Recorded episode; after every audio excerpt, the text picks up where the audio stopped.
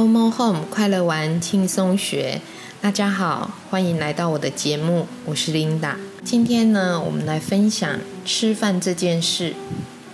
吃饭这件事是不是也会困扰你，或者是你看到身边有吃饭很困扰的孩子？小孩说到吃饭呢，是几家欢乐几家愁。这个问题在学校也是老师很困扰的事，因为。会严重影响到学校作息的配合问题。喜欢吃饭的孩子跟不喜欢吃饭的孩子，不知道照顾孩子的你有发现问题出在哪里吗？为吃饭这件事烦恼的大人也应该不少。那我们来思考一下，怎么引起孩子的食欲？还有吃饭的好规矩也很重要。观察了现在孩子吃饭的形态。以及收集了各方的经验，我整理了五个重点。第一个，偏食习惯，只喜欢吃他自己喜欢的食物。第一个，味觉敏感的孩子哦，我看过这个例子的孩子呢，还真不少。之前带班的时候，有孩子一闻到食不喜欢的食物，他一口都没有办法去尝试，甚至于呢。立即就吐出来。以前呢，在班上我曾经带过一位孩子，是很特别的例子哈，就是每天吃饭一定吐，每天哦，这个问题也是跟家长有做沟通了，就是请他带去给医生看啊，在家里的情况呢也是大致是一样的。这个部分，我想应该也是跟味觉敏感这件事是不是有关系？进一步的请教医师哈，这个是一个例子。第二个呢，我曾经看过，就是他白天也是学校的一位孩子，他白天在学校吃的非常少，他食物的接受度也是很低。但是呢，晚上爸爸妈妈就每天半夜都要起来泡牛奶。这个孩子已经五岁了。哦，所以他从小到五岁这个问题，就是夜奶都没有没有改变。那这样的问题，我觉得也很值得去解决了哈。但是家长真的很辛苦，嗯，父母亲都要上班，所以一直到很大，他们还是将就这样子来过。所以呢，现在的孩子为什么会有这些问题的出现？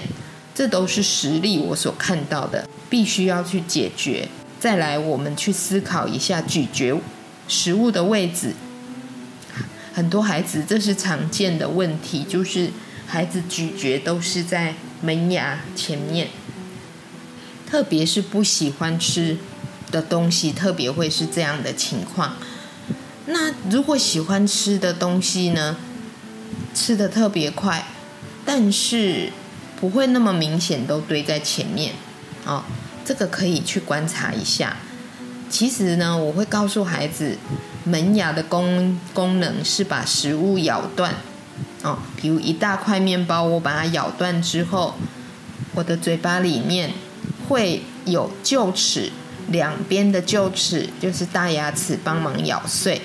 我常常会跟孩子讨论这个问题，哈。让他知道这个牙齿呢，每一颗就是不同牙齿的位置是不有不同的功用。那如果是在咀嚼没有办法达到一个很正常的情况，咀嚼呢会不会影响孩子的各方面？哈，孩子会依自己喜欢吃的东西决定吃的方法，所以呢，有些家长会告诉我。这个孩子吃东西的时候，他吃喜欢的是没问题的，所以呢，有些时候他确实是把食物堆在他的门牙，然后慢慢去咬。那吃脆的，我发现孩子喜欢吃有声音，烤烤烤，特别是现在的零食，有没有一口放进去就有那种脆脆的、很疗愈的声音？那也有些孩子呢，他喜欢吃坚果。坚果够硬了，但是小朋友依然可以吃得很好。有些孩子则喜欢软的食物，所以呢，喜好真的不同。但是如果他只挑软的食物吃的时候，我们就要注意了。啊，孩子他吃软的东西，脸部的肌肉力量会不够，会影响到说话的清晰度，所以这些都必须要去注意的。接下来第四点，怎么样让孩子去接受新食物的方法？啊，我想很多小朋友在吃尝试新食物呢，是或许是有困难。一次呢，一个原则，一次给一种新的尝试，不要同时给两种以上新尝试。新鲜新香料，我是呃可以允许孩子不吃哈，因为那个味道是比较浓的。那各类的蔬菜营养呢都是很重要的，好，各类蔬菜有不同的营养，所以我们必须要花些心思，也帮助孩子呢一步步的接受各种新事物的习惯，啊，避免太过执着呢，限制了孩子发现新事物的乐趣。那一要给孩子尝试呢，必须要。反复一次又一次的机会让他试，而且我们可以改变方法啊。我举个例子，比如说红萝卜好了，嗯，应该是连大人有些也不太喜欢红萝卜，但是红萝卜又有它的营养元素。那红萝卜刚开始，很多人大人他们在做菜的时候是切片的。那渐渐的，我们可以尝试用刨丝，哦，那再来就是可以剁碎，剁碎的时候就可以做成肉饼，哦，做肉饼的过程可以让孩子来参与，比如呢，我们剁碎的红萝卜放到肉呃绞肉里面，让孩子抓抓抓抓抓，这是很好的一个触觉哈，参与的活动。抓抓抓！再来呢，我们把这个肉，这个肉饼哈，就是我们做成，把这个肉泥呢拿起来搓成球，搓成球体，然后压扁来煎肉饼。这个是孩子接受度蛮高的哈，而且呢，肉的香味几乎盖过了红萝卜的味道。第五个是点心，比和牛奶呢比正餐还要多。那这个部分，我常常去思考、观察孩子。我我想到底孩子是喜欢牛奶，还是喜欢奶嘴吸的感觉？又或者是从小他们就把牛奶跟这个奶嘴结合，而依赖这样的嗯奶瓶的感觉？点心吃的多，正餐就不吃了。很多孩子很喜欢吃水果，现在的水果呢，果农的技巧非常的好，都可以栽种的很甜，那所以吸引了不少孩子喜欢吃水果。这水果的甜度这么高，一个孩子可以吃掉一大碗，甚至于呢，有些家长可能会感觉，可能水果就是健康的食物，我们就让他吃。这中间呢，我会去想到，那这个孩子吃掉一大碗，呃，甜度太甜，第一个问题；第二个，他吃了这么多，那等一下下一餐怎么办？他一定吃不下。再来是，他有没有去思考到，这么好吃的东西，我的家人有没有吃？我们从小要给孩子这些哈想，就是有一些观念是要。我们是一家人，然后分享的概念。虽然有吃，但是孩子吃了东西很固定。比如他喜欢吃西瓜，他可能就一直吃西瓜。其实还有很多东西的营养是也很高哈，奇异果也很好。但是孩子喜欢吃奇异果的部分是比较比较少。还有奇异果，有些孩子是会过敏的啊。我的意思是，多接触不同的东西，让孩子的营养更均衡。其实，无形中呢，会造成孩子影响到专注力。任何的好东西吃多了都是一个负担。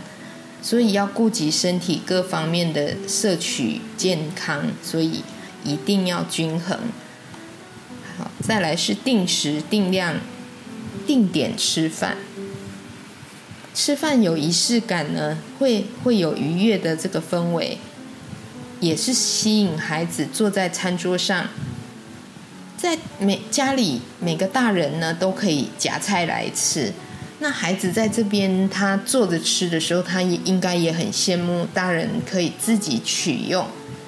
所以，呃，如果孩子也可以跟大人一样，他是不是也很开心呢？所以呢，我们可以让孩子自己决定吃多少。当孩子可以为自己做决定的时候，我们也同时要让他知道。自己夹的菜一定要吃完，所以我会跟孩子说好前前提，就是你夹了多少菜，你必须吃完。所以你在夹的当中，你必须必须去考量自己是不是可以把这些菜吃完。你可以吃完再来拿，好，但是不能一次夹太多，吃不完倒掉就是一个浪费。让孩子在享受自由。又要必须遵守规则，这个很重要。再来呢，怎么去解决一边吃饭一边玩玩具、看影片的习惯？嗯，让孩子自己吃饭，这是解决这样的问题的首要条件。我想孩子会一边吃一边看影片，一边玩玩具，一定是大部分是由大人来喂。那如果没有，他一定是吃完了一口，然后玩玩一玩，又回来接触，又来拿汤匙。可可以让孩子选择 他自己喜欢的方式。好，譬如我们今天跟他说，今天你要来做一件很棒的事哦，就是可以帮大家服务啊，大帮大家呢在吃饭前排碗筷、排餐巾纸，但是。没有看影片跟玩玩具，因为吃饭要专心啊。先跟孩子讲好，当然全家人呢也都必须配合啊。吃饭的时候大家都不用手机，专心的享受这个用餐的时间。孩子的观察力是超乎我们想象的哦，好的跟不好的，全部就像照相机一样拍下来，储存在他的资料库。特别是在六岁前，大脑的吸收呢更是关键。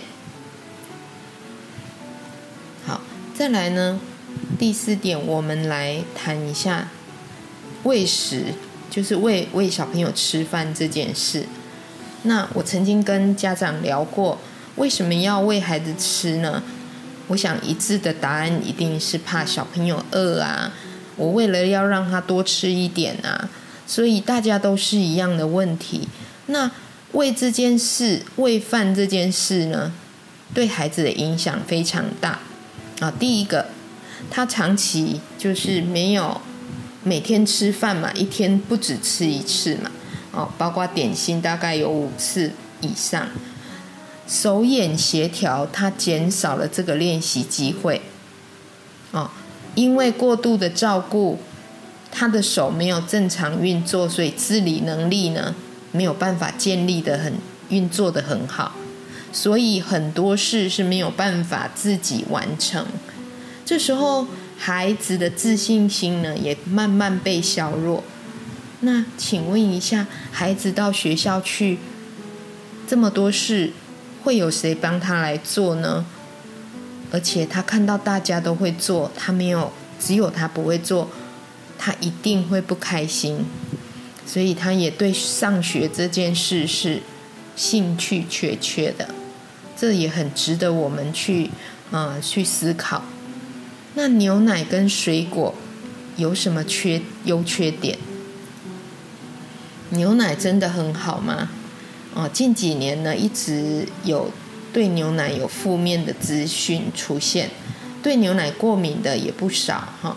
像是胀气，其实很多孩子或许，嗯，就是他为什么吃不下？其实找原因，我觉得有一部分孩子其实肚子是胀气，所以他即即使都不要吃，他也好像不太会感觉到饿。这个也是值得我们去思考哈，去观察。所以牛奶不见得在小时候，因为他不能吃固体食物，牛奶是可能是母奶之外的选择。所以我们去观察孩子哦有没有胀气的状况。因为现在呢，很多食物啊，嗯，孩子喜欢吃牛奶，这个喝喝牛奶啊，还有喜欢的还有什么？他喜欢水果。因为现在水果真的种的太甜了，大人喜欢都呃，大人跟小孩都非常喜爱。那小孩一下子吃掉一大碗，当然他接下来是不会饿。好，所以这个都是值得很平常的事，但是我们都会遇到。那可以怎么解决这个方法？啊，解决这些，比如说吃过量的。这个问题，可我们可以在家里啊，就准备一个小小盒子，就是保鲜盒。那每次我们都可以把孩子的点心装到这个小保鲜盒或餐盒。那量一定是不要太多，就是让孩子呢，嗯，正常。我们给他不要太多量，正常量，因为为了要下一餐能够。正常进食，啊，所以这是一个控制量的盒子，培养孩子有体贴、关注、同理别人的习惯，啊，不要，嗯，我吃光光，我觉得很好，我觉得快乐就好，要顾及我家人呐，有谁也没有没有办法跟我一样享受美食，这个是同理心的开始，所以呢，请。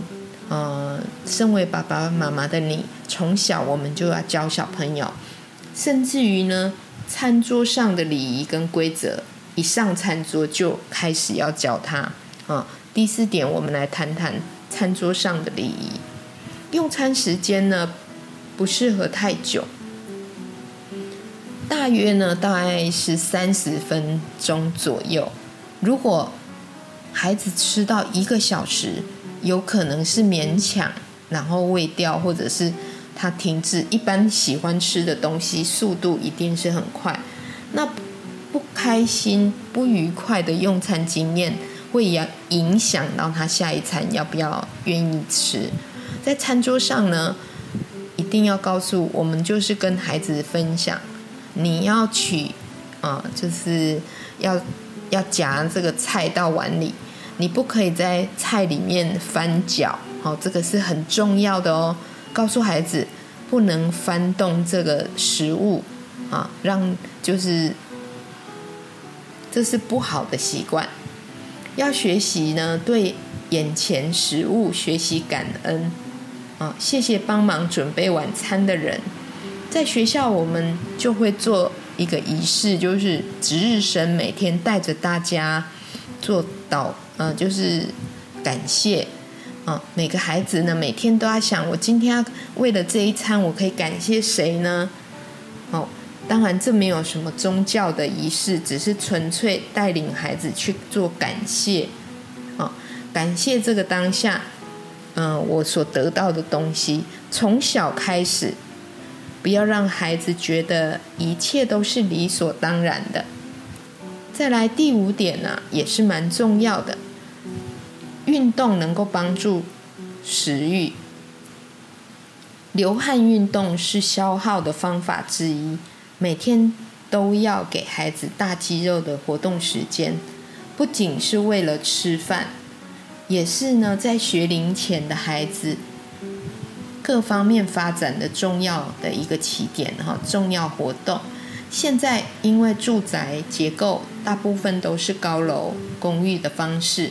所以呢，在家里面哦，都是你不可能做什么太大动作，所以我们都必须找到户外的绿地，可以让孩子啊，他可以眼睛呢可以看看绿色的环境，看一看远的地方啊，让孩子的视力呢能够保持很健康，培养啊，让孩子养成运动的习惯。陪伴运动也是一个很好的亲子时间。在学校呢，有教育单位都会将大肌肉的活动、大肌肉活动呢列入幼儿园的作息里面。在家假日的时候，我们也应该固定安排啊，增为了增加孩子的食欲，增进孩子食欲，也帮助他晚上的睡眠。嗯，在学校呢，我在我们讨论下来啊，吃饭这件事呢，我们试过一个很就是方法也蛮有效的，提供给大家，就是我刚所提的，在学校里一般都会帮老师会帮小孩把餐食都点心都盛好，让孩子自己吃碗里的，那我们就会采取这种自由自取的方式。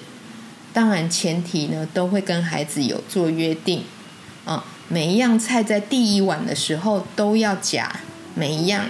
但是呢，这个你不喜欢吃，你可以夹少量，可是你必须都要夹，夹到碗里。啊，这样的方式，你告诉他，孩子他就会知道，我每一样都要夹。诶，这个豆子我很喜欢，我可以夹五个。